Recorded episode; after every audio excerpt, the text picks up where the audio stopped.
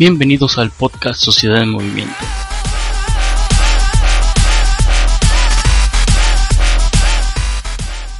Este podcast es el espacio donde fundadores y directores de organizaciones sociales se dan cita para compartir sus experiencias e inspirar el fortalecimiento de tu propia organización.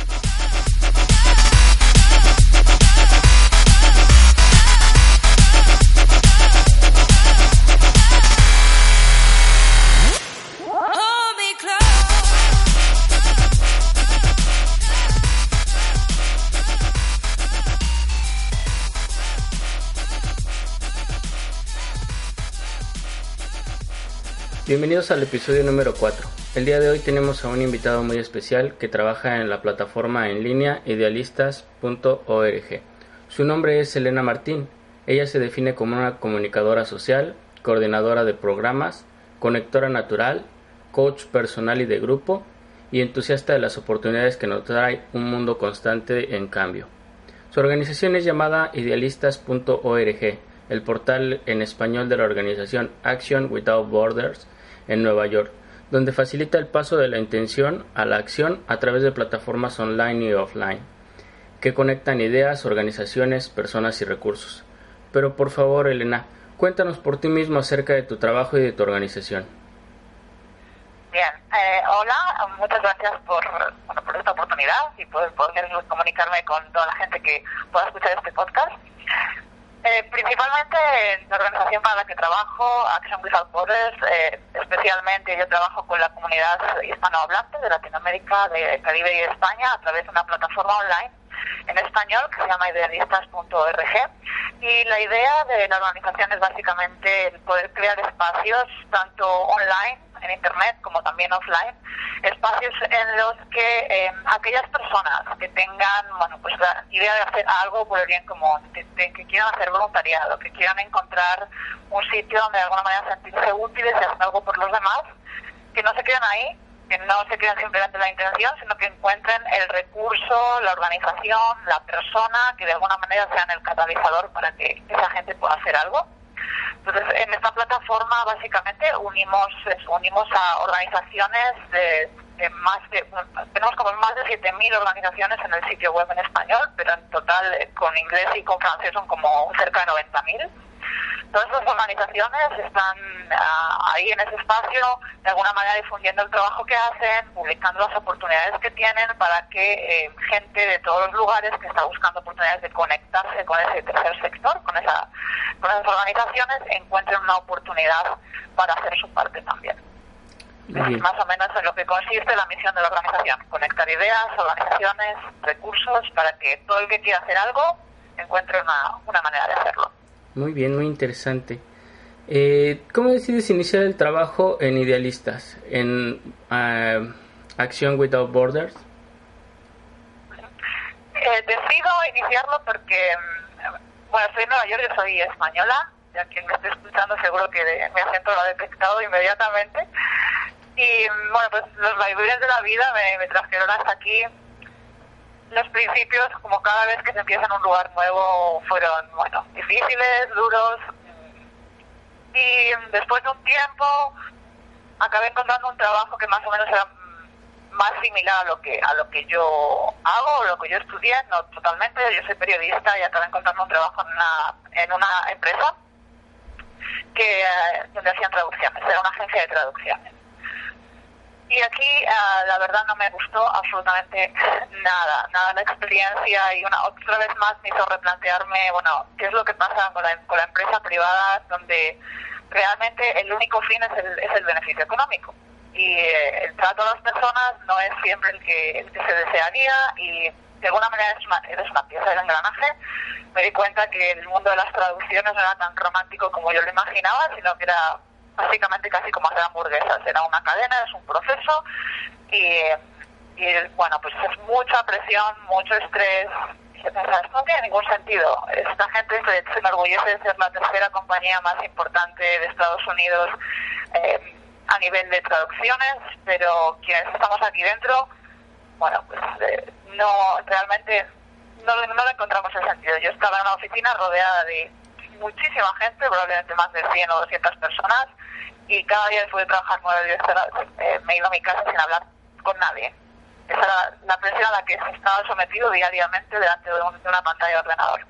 Entonces, bueno, eh, era obvio que para mí yo necesitaba algo, algo que le dé significado a mi, a mi trabajo y como mucha otra gente, yo siempre he sentido una vocación de servicio enorme, me encanta cuando trabajo con gente y me encanta cuando, cuando de alguna manera estoy al servicio de la gente.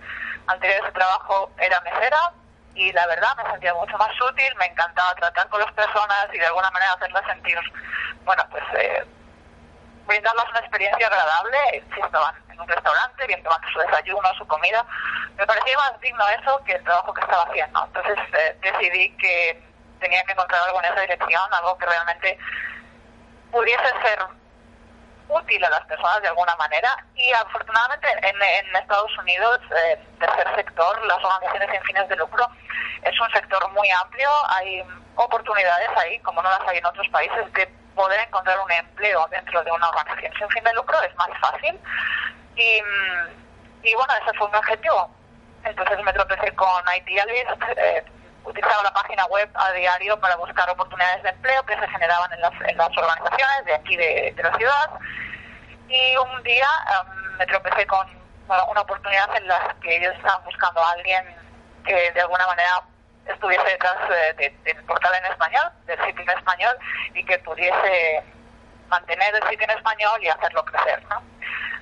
Mi, mi bagaje profesional de alguna manera durante muchísimos años fue eh, periodismo y contenidos y marketing en Internet, entonces estaba familiarizada. Y de alguna manera, bueno, a, hacer los procesos de selección, comencé a trabajar con ellos y llevo trabajando con la organización más de tres años ahora he encontrado ese significado que, que, estaba buscando. Y animo a que todo el mundo, si está descontento de alguna manera, busque y, y siga lo que de alguna manera le está diciendo su corazón, ¿no? Si te gusta ayudar a la gente, busca una vía de, bueno, poder ganarte la vida ayudando a otros, porque eso es lo que te va a hacer feliz al final. Claro, claro, efectivamente, al final no tiene ningún caso que te quedes toda la vida trabajando en un puesto donde solamente eres una pieza si estás perdiendo esa oportunidad de vivir diariamente feliz, ¿verdad? Correcto, entonces puedes buscarlo o puedes crearlo. Claro. Siempre puedes hacer algo, siempre hay opciones. Efectivamente. Muy bien, Elena, nos gustaría, muchas gracias, nos gustaría empezar conociendo la forma en la que piensa una figura como tú. ¿Puedes platicarnos acerca de una frase, una cita o idea que inspira el trabajo que realizas? hay muchas cosas que realmente me inspiran, pero una cita que me gusta mucho es, eh, y no sé realmente quién es la cita, pero siempre como que la tengo presente, ¿no? Y es, eh, el mundo no cambia con tus palabras, cambia con tus acciones. Claro. Me gusta mucho y además la gente con la que trabajo a diario, el contacto diario que tengo con organizaciones y personas de Latinoamérica, de España, del Caribe, me lo demuestran a diario. Eh, son gente que directamente, bueno, no tienen tiempo de quejarse, tienen tiempo de, actuar y es esa gente la que realmente está cambiando el mundo. Casi en silencio porque no se les escucha, pero, pero están ahí y, eh, y no están haciendo ruido con las palabras, sino están realmente haciendo. Y eso para mí es, inspirador y es un buen ejemplo a seguir. Claro que sí, es una frase muy poderosa y al final no importa tanto quién lo dice, sino que tanto influye en nuestro, en nuestro actuar también esa, esa idea, ¿verdad? ¿Cuáles son los proyectos que tu organización está llevando a cabo y cuáles son los impactos que generan? Pues em, yo diría que mi organización eh, Idealistas básicamente tiene como, digamos, tres focos de acción. Uno es em, el que ya he comentado antes, el conectar hacer de conector, el hacer de plataforma que consigue que organizaciones y personas, ideas, recursos puedan encontrarse para que más gente pueda hacer más o más gente se anime a hacer aquellas cosas que tiene en mente hacer. Un, segundo foco de acción sería un poco, bueno, pues educar a, las organizaciones, ayudar a las organizaciones con aquellos recursos que de alguna manera les, pueden eh, facilitar el que sigan adelante y puedan cumplir con, con las misiones que tienen cada uno y mm, en, ese, por ejemplo, en esa dirección acabamos de lanzar un, centro de recursos donde recopilamos todo lo, todo lo que hemos encontrado relativo al tercer sector, que pueda ayudar a las organizaciones de alguna manera a, bueno, pues a encontrar esos recursos de, de comunicación o de, de promoción de la labor que hacen.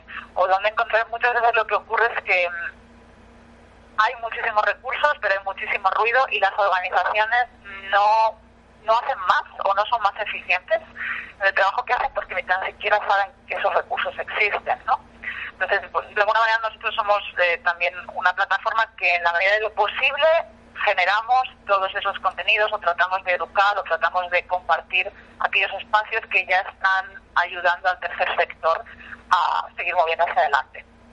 Y mm, en tercer lugar, eh, de alguna manera, más que un proyecto es un concepto, pero es, la idea de, difundir para inspirar, ¿no? de difundir buenas ideas que ya están que ya están teniendo lugar en diferentes lugares del mundo para que otros puedan de alguna manera ser conscientes de que eso está pasando y replicarlas.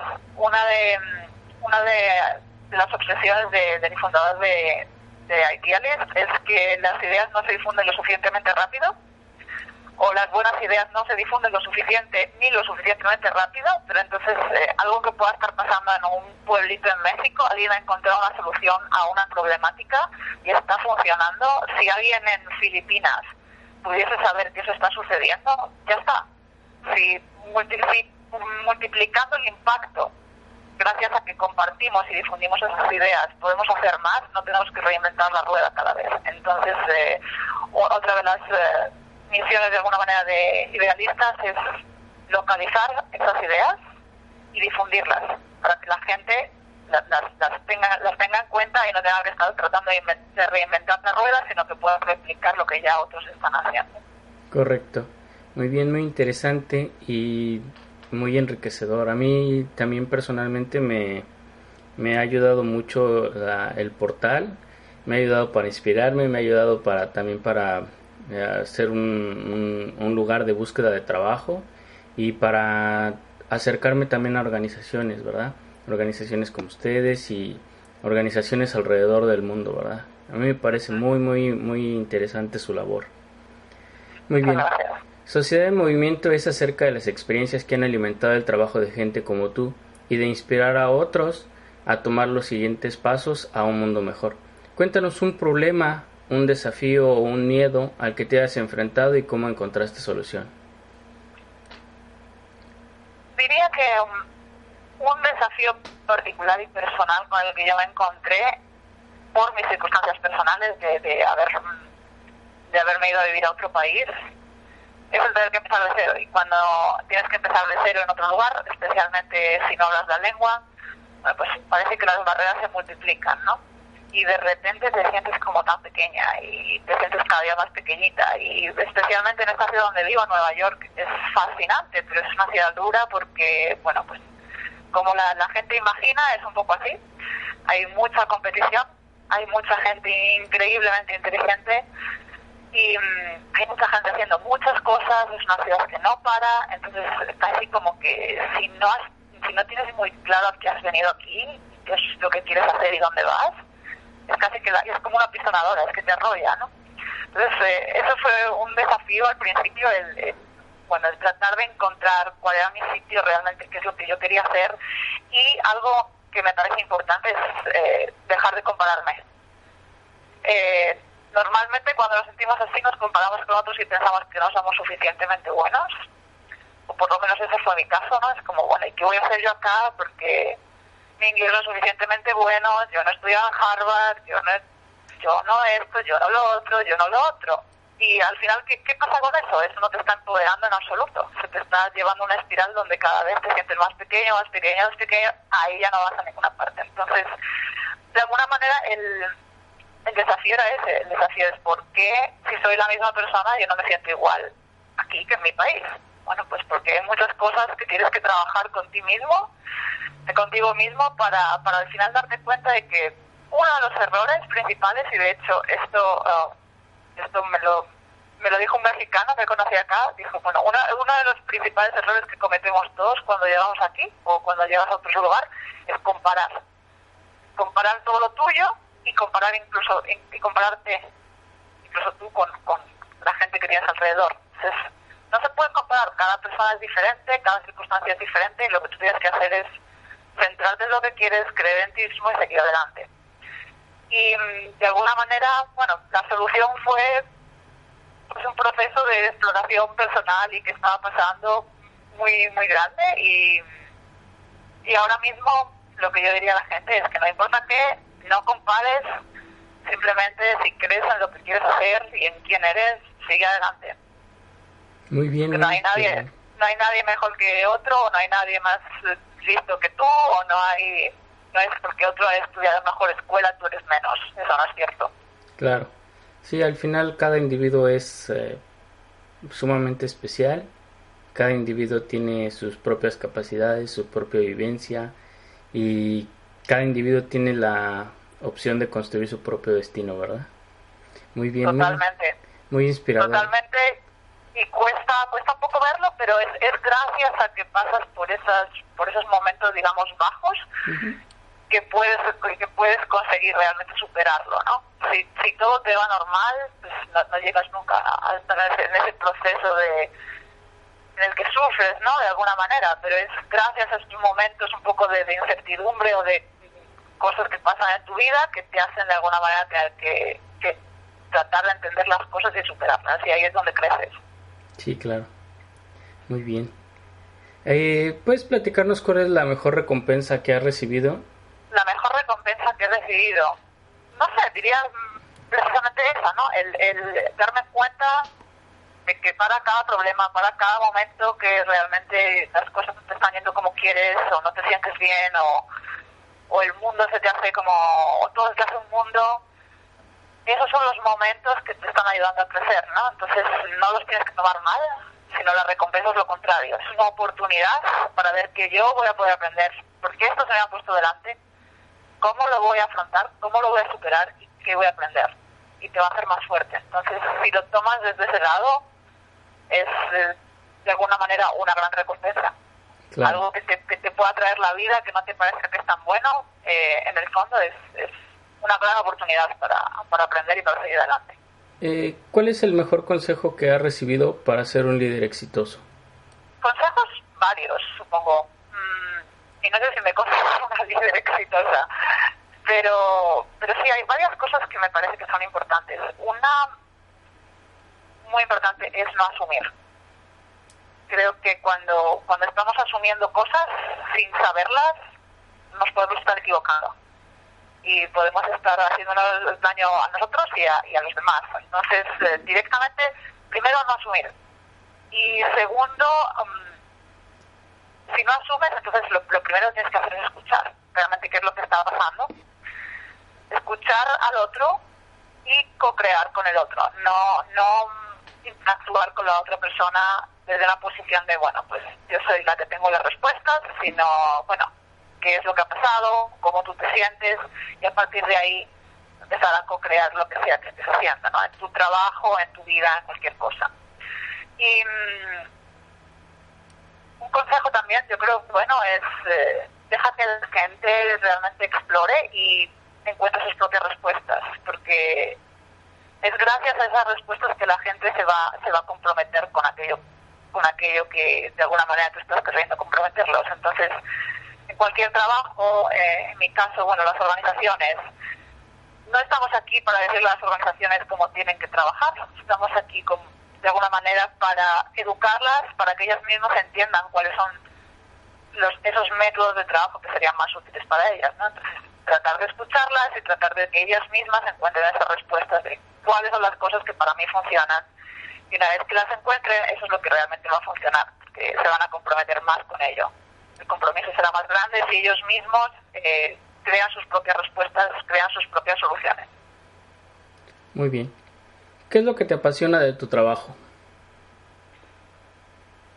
Lo que me apasiona de mi trabajo es tener la, la gran oportunidad de trabajar o de tener contacto con toda esa gente que yo llamo como héroes anónimos o o héroes cotidianos, es bueno, toda esa gente que está haciendo cosas en el mundo de manera silenciosa, pero sin, prisa, pero sin pausa, y, y bueno, que, que realmente no tienen la visibilidad que merecen, Entonces me apasiona el que parte de mi trabajo sea precisamente dar visibilidad a esos proyectos, a esas personas que, mm, que tienen mucho que enseñarnos a pesar de que nunca salgan por la televisión o, o, se les hagan reportajes en los periódicos. Entonces, eh, eso es una de las cosas que me apasionan de mi trabajo, la relación con las personas y darme cuenta de, de cuánto podemos aprender de aquellos que de alguna manera están realmente haciendo cosas para cambiar el mundo.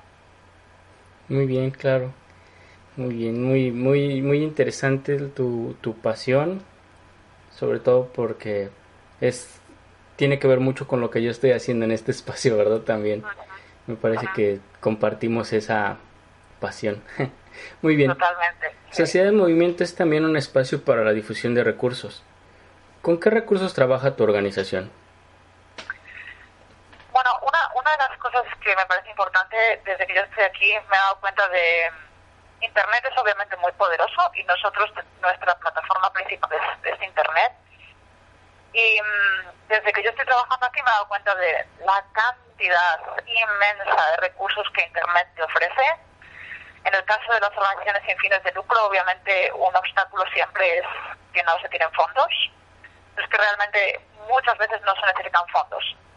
Entonces, eh, nosotros trabajamos con muchísimos recursos en Internet y la mayoría de ellos, por no decir todos, son gratuitos. Con lo cual, lo que realmente puede ser capaz de crear, si tienes un mínimo de curiosidad y, y bueno, pues intentas encontrar esas herramientas, es mucho.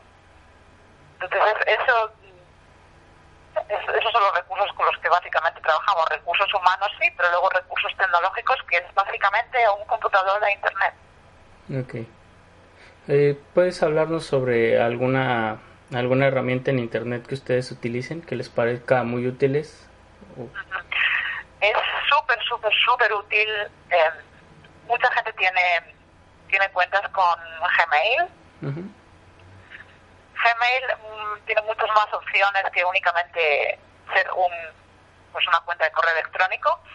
Entonces nosotros trabajamos mucho con Google Docs, con es, es un es un link que aparece en tu correo electrónico que se llama Drive. A través de ahí tú tienes una plataforma que es como si fuese Office, entonces tienes una hoja de cálculo, una, una base de datos, un como tipo PowerPoint o tipo Word y lo bueno que tiene eso es que es gratuito, primero, y segundo, permite a la gente trabajar en red. Entonces, em, trabajando a través de Google Docs, nosotros em, somos capaces de generar cualquier tipo de documento y tú puedes compartirlo con cualquiera dentro de la organización. Entonces, eso a nosotros nos es súper útil porque constantemente es muy bueno para que la gente te dé y recibir feedback y recibir como las opiniones de, de, de otros sobre el trabajo que has hecho o las ideas que tienes. Y mm, es muy bueno porque precisamente todo el mundo, por supuesto, tratamos de hacerlo mejor cuando, cuando estamos desarrollando un proyecto, pero me he dado cuenta de la gran importancia que es el poner eso encima de la mesa, o en este caso en Google Docs, compartirlo con el grupo de personas más cercanas que tienes a tu alrededor y decirles, hey, leer este documento o esta idea y decirme qué os parece. Eso se puede hacer muy, muy, muy fácil a través de Google Docs si eres una organización pequeñita, por ejemplo, puedes eh, crear un documento que quieres comunicar a los voluntarios y directamente lo compartes con toda la lista de tus voluntarios. Los voluntarios pueden, si quieren comentar algo o añadir algo. Y es trabajo en red, está todo online, es muy fácil y es gratuito. Muy bien, muchas gracias. Si pudieras darnos, darle un consejo a, a nuestros escuchas para obtener recursos, ¿cuál sería? para obtener recursos. bueno, directamente que no tengan, primero que no tengan miedo a los recursos en Internet. Bueno, Internet es enorme, por supuesto, y como digo, si van a nuestra página web, idealistas.org, en la parte de abajo abajo hay un enlace que se llama Centro de Recursos para la Acción Social. Ahí, en principio, pueden, van a poder encontrar muchísimos enlaces a recursos que tienen que ver con, con el tercer sector pues bien para educadores, bien para organizaciones, bien para gente que esté buscando hacer voluntariado en el extranjero, hay muchas cosas. Pero aparte de eso, bueno, pues que no tengan miedo a explorar y sobre todo que no le tengan miedo a, a la tecnología. Yo sé que sobre todo las organizaciones pequeñitas eh, les cuesta más, pero mm, a veces es más el miedo de que no vamos a saber utilizar una herramienta que el poder ponerte y empezar a trastear y de repente encuentres ya las, las opciones básicas para, para poder empezar a trabajar con eso, ¿no? Entonces, que no me tengan miedo y segundo, que pidan ayuda. Porque, ¿por qué no? Si tú eres una organización pequeña y necesitas hacer algo, pero no sabes hacerlo, hay muchísima gente de fuera que seguro sabe hacerlo y hay muchísima gente de fuera a la que si le preguntas o le pides, ¿me puedes ayudar con esto? La gente está dispuesta a ayudar. La gente muchas veces no ayuda pues porque no encuentra el momento, porque no encuentra la oportunidad o porque mejor ya la semana que viene empiezo. Pero si tú a alguien de repente le dices, mira, yo necesito ayuda con esto y no sé cómo hacerlo, pues quiero poner un blog, pero yo no sé cómo hacer y yo he visto que tú tienes un blog, me dices, me cuentas cómo lo hiciste. Esa persona seguro estará encantada. Nueve de cada diez te van a decir, pues claro, yo te ayudo. Entonces que no tengan, un consejo es que no tengan reparo de, de de preguntar o de pedir ayuda, porque la gente está ahí dispuesta a ayudar y juntos somos más fuertes, juntos tenemos mucho más conocimiento que por separado y por qué no, podemos aprovecharnos todos del conocimiento de todos y hoy yo te ayudo a ti con lo que sé y mañana tú me ayudas a mí con lo que sabes. Claro, efectivamente.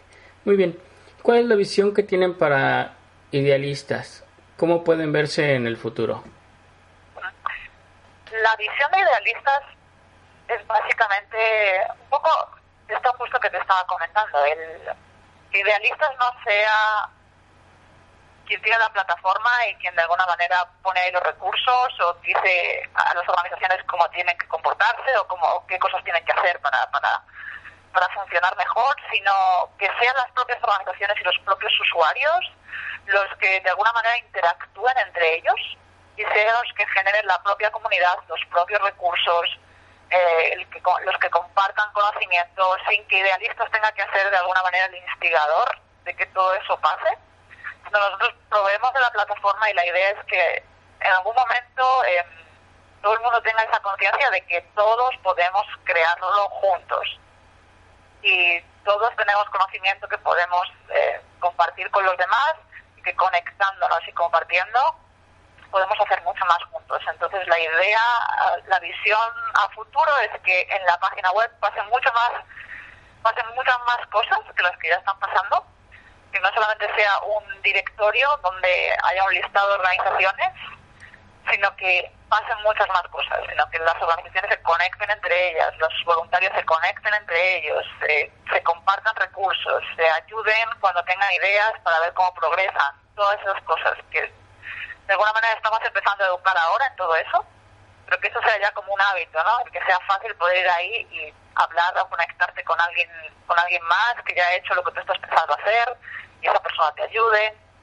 Que la comunidad misma sea la que cree los, propios contenidos y los propios recursos de, de idealistas de la plataforma. Muy bien. Me parece muy interesante y una, una una posibilidad muy importante precisamente para la gente que estamos involucrados en este tercer sector, ¿verdad? Muy bien. ¿Cuáles son los proyectos que se están gestando y desarrollando para los siguientes pasos en la organización? Bueno, básicamente mm, hay como dos temas en marcha ahora. Uno es la creación de, de páginas locales, como contenidos más locales. Digamos que mm, bueno, pues si tú estás en Bogotá, por ejemplo, puedas de alguna manera ir a esa página web específica que se llame bogotá.idealistas.org, donde tú puedas ver las organizaciones que hay en tu ciudad y las oportunidades que hay en tu ciudad, pero que también puedas de alguna manera acercarte a todo ese mm, a todas esas cosas que están pasando en la escena local que tengan que ver con bueno pues con, con el impacto social qué está pasando con los emprendedores sociales en Bogotá, ¿Qué, qué, a qué eventos puedo asistir donde puedo encontrar gente que tiene interés en temas de voluntariado igual que yo. ¿Hay algún tipo de evento solidario este fin de semana al que yo me pueda acercar? Hay, entonces, todas estas cosas, la idea es que se creen páginas, podamos crear páginas locales donde gente local de alguna manera alimente eh, esa base de datos con cosas que están pasando para que la gente de allá, o incluso la gente de otros sitios, bueno, pues pueda ver más contenido de, de qué es lo que está pasando, mucho más allá de lo que hacen las organizaciones. En las ciudades están pasando cada vez más cosas relacionadas con el tercer sector, más eventos, más gente que está dispuesta a esta otra cultura de como intercambio y de, de colaboración. Entonces, ¿cuáles son los eventos? ¿Cuáles son las cosas que están sucediendo en, en, en las diferentes ciudades contadas a través de gente local, ¿no? de representantes como locales eh, idealistas en diferentes ciudades de Latinoamérica. Esa es una. Y eh, esa viene también un poco enlazada con la idea de poder mostrar oportunidades de micro voluntariado, es decir, hasta ahora, de alguna manera, las oportunidades de voluntariado que publican las organizaciones eh, se ven más como algo, un compromiso un poco más grande, ¿no? Pues dos horas a la semana o todos los sábados por la mañana o algo así. Y esas oportunidades serían un poco, bueno, es que, ¿sabes qué? Que necesito una mano ya para el sábado por la mañana pintar la fachada de, de esto porque nos han donado pintura y necesitamos cuatro voluntarios que pinten la fachada del local donde tenemos, eh, donde estamos alojados el sábado por la mañana, ya está. Micro, micro oportunidades que son una sola vez. Y lo necesito aquí y ahora. ¿Quién me ayuda? Entonces, estamos también un poco trabajando en ello. ¿Cómo podemos, de alguna manera, captar esas cosas que de repente es como, tengo que tengo cinco cajas de libros y se las quiero llevar a esa organización, pero está en el otro lado de la ciudad y yo no tengo un, yo tengo un auto. ¿Quién tiene un auto y me puedo llevar los libros a esta organización que tiene bibliotecas para los niños en quién sabe qué? Bueno, pues yo lo hago.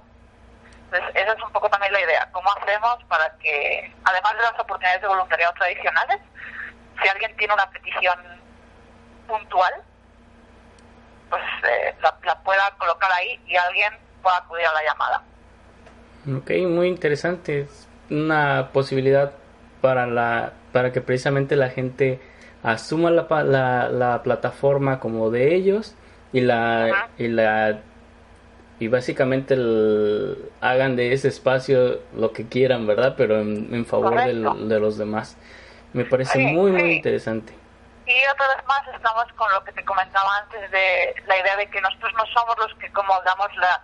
Hombre, alguna guía hay que dar, pero de alguna manera si tú estás en Bogotá o estás en Madrid o estás en, quién sabe, en, en no sé, en Lima, tú vas a saber mejor que yo qué está pasando allá y qué es lo que a la gente le gustaría uh, saber qué está pasando, ¿no? Porque lo que a mí me pueda parecer interesante desde acá, pues a lo mejor no es lo que a la gente de a la gente de no sé Montevideo le, le apetece le apetece saber, ¿no? Entonces tú vas a saber más porque eres el local y de alguna manera eres el que vas a generar esa comunidad alrededor tuya y vas a potenciar pues que, que la gente conozca más todos esos eventos y generar también redes, ¿no? La idea es como generar redes porque hay, hay gente así y a veces hay mucha gente así y, y hay muchas veces que no, no es tan fácil encontrarla, ¿no? Pero entonces sí, sí, sí hay esos espacios donde puedes encontrarte con gente que de alguna manera tiene esas mismas inquietudes que tú tienes, que están, bueno, buscando siempre oportunidades para ver cómo dar una mano al otro, cómo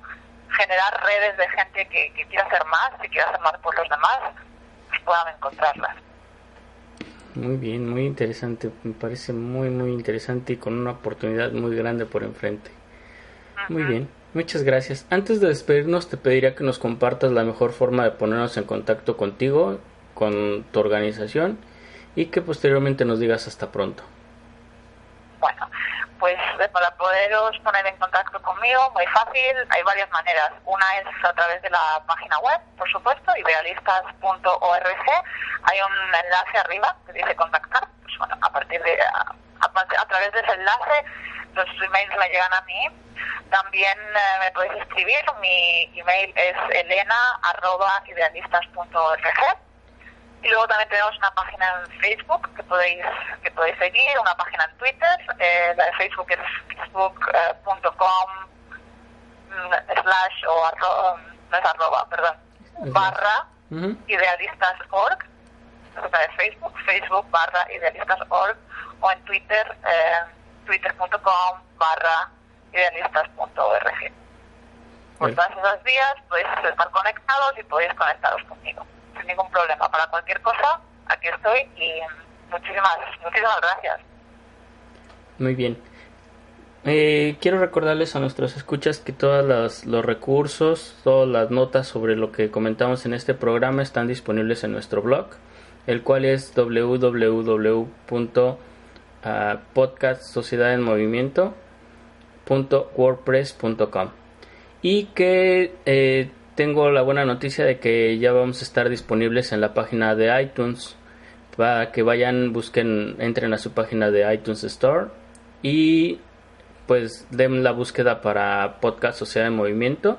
Ya van a poder eh, descargarlos directamente desde iTunes. Elena Martín, queremos agradecer tu tiempo, tu generosidad, tu disponibilidad, la capacidad para compartir experiencias y recursos. Muchas gracias. Es tiempo de tomar acción. Hasta la próxima, mis queridos radioescuchas. Este fue el podcast Sociedad Civil. Los esperamos en la siguiente emisión. Y recuerden, es tiempo de tomar acción. Muchas gracias.